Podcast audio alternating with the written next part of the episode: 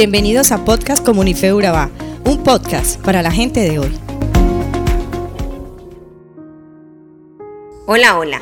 ¿Sabes que es un nuevo mes? Un nuevo comienzo y un nuevo capítulo que estamos estudiando.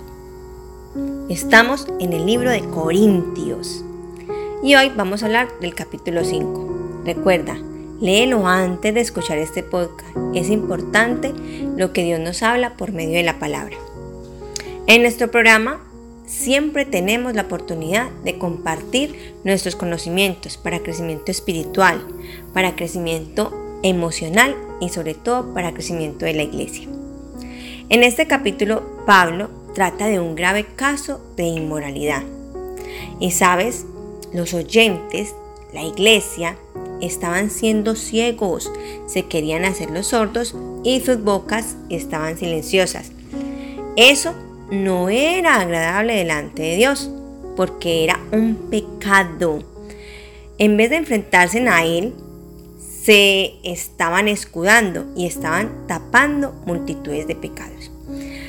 La Biblia dice que se engañaban y que eso era como engañar a Cristo. Qué hipócritas, ¿verdad? También hoy muchas personas piensan que el estar ocupados en el servicio cristiano cubre una multitud de pecados. Pero Pablo les dijo que eso estaba muy, pero muy mal. ¿No sabían acaso que solo un poco de levadura hace fermentar toda la masa? Pues la Biblia dice que la levadura nunca fue un símbolo del Evangelio, por lo contrario, representa el principio del mal, lo cual es bien evidente en este caso acerca del cual estamos leyendo en el capítulo 5. Pero Pablo les dijo en el versículo 7, limpiaos pues de la vieja levadura, para que seáis nueva masa, como lo sois sin levadura, porque nuestra Pascua, que es Cristo, ya fue sacrificada por nosotros. Estaba diciendo que quitemos el mal, que nos limpiemos del pecado, de los malos pensamientos, del chisme, alejarnos de lo que no era agradable delante de Dios. Porque Decía esto porque la levadura, cuando se pone en la masa y cerca al horno, este pan crece, se calienta y se crece. El pan comienza a hincharse. Cuando el pan llega a cierta altura, el panadero o la persona que está haciendo el bizcocho los pone rápidamente en el horno.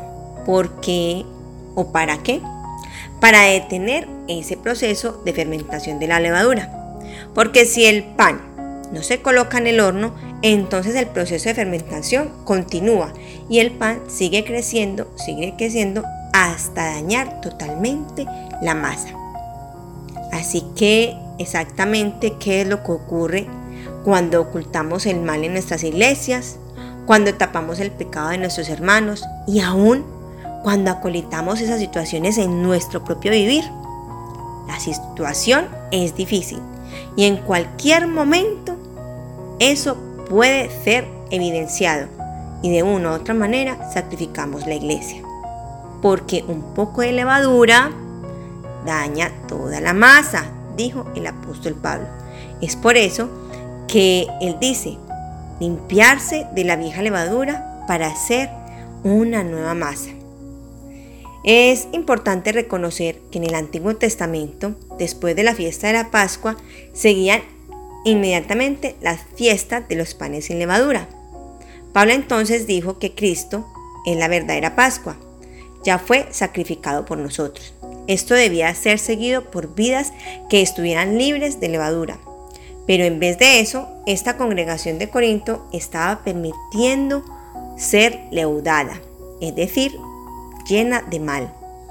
Entrar en la iglesia y permitir esto podía ser un tema de confusión y también de sacrificio. Mas, sin embargo, no permitamos que esa levadura penetre en la iglesia, porque el apóstol Pablo en el versículo 8 de este mismo capítulo nos dice, así que celebremos la fiesta, no con la vieja levadura, ni con la levadura de malicia y de maldad, sino con panes sin levadura, de sinceridad y de verdad.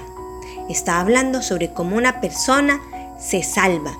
estaba comentando acerca de la vida del creyente después de que había sido salvo y limpio. La sinceridad nunca salva a nadie, pero si usted es un hijo de Dios, entonces tendrá que ser muy, pero muy sincero. El mundo de hoy necesita esa sinceridad entre los mismos creyentes, así como también necesita la verdad entre los creyentes. Para que tengamos sinceridad y verdad en nuestra iglesia, hay que permitir que el Espíritu Santo penetre en nuestras vidas y nos cambie. También dice, os he escrito por cartas que no anduvieis en compañía de personas inmorales. No me refiero a la gente inmoral de este mundo ni a los ávaros, ladrones, idólatras, pues en tal caso tendrían que salirse del mundo. Más bien os escribí para que no andéis en compañía de ninguno que, llamándose hermano, sea una persona inmoral, ávara, idólatra, difamador, borracho o estafador, con el que ni siquiera podíamos comer. Esto es verdaderamente lo que el apóstol Pablo nos quería retar. Pero en este tiempo a que estamos sujetos, la iglesia se está prostituyendo y nosotros que estamos entendiendo la palabra de Dios tenemos el reto de limpiar esa levadura que hay dentro de nuestras congregaciones.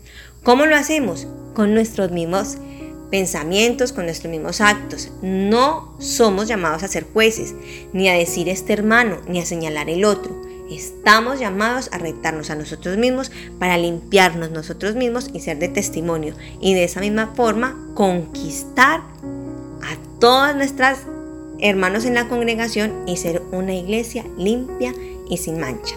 Así que, hermanos, muchas bendiciones. Este libro es un libro maravilloso que nos reta a que todos los días en la intimidad con el Señor limpiemos nuestro corazón, nuestra mente y andemos en pasos lineales hacia lo directo que es el Señor.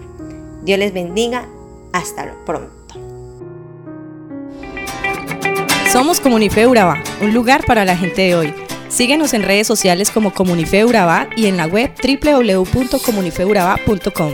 Allí encontrarás todo un contenido digital reservado de parte de Dios para ti. Nuestras reuniones miércoles 7 y 30 pm, toda una experiencia de oración y domingos 9 y 30 am destacamos la importancia de Dios en nuestra vida al compartir en familia. Te esperamos.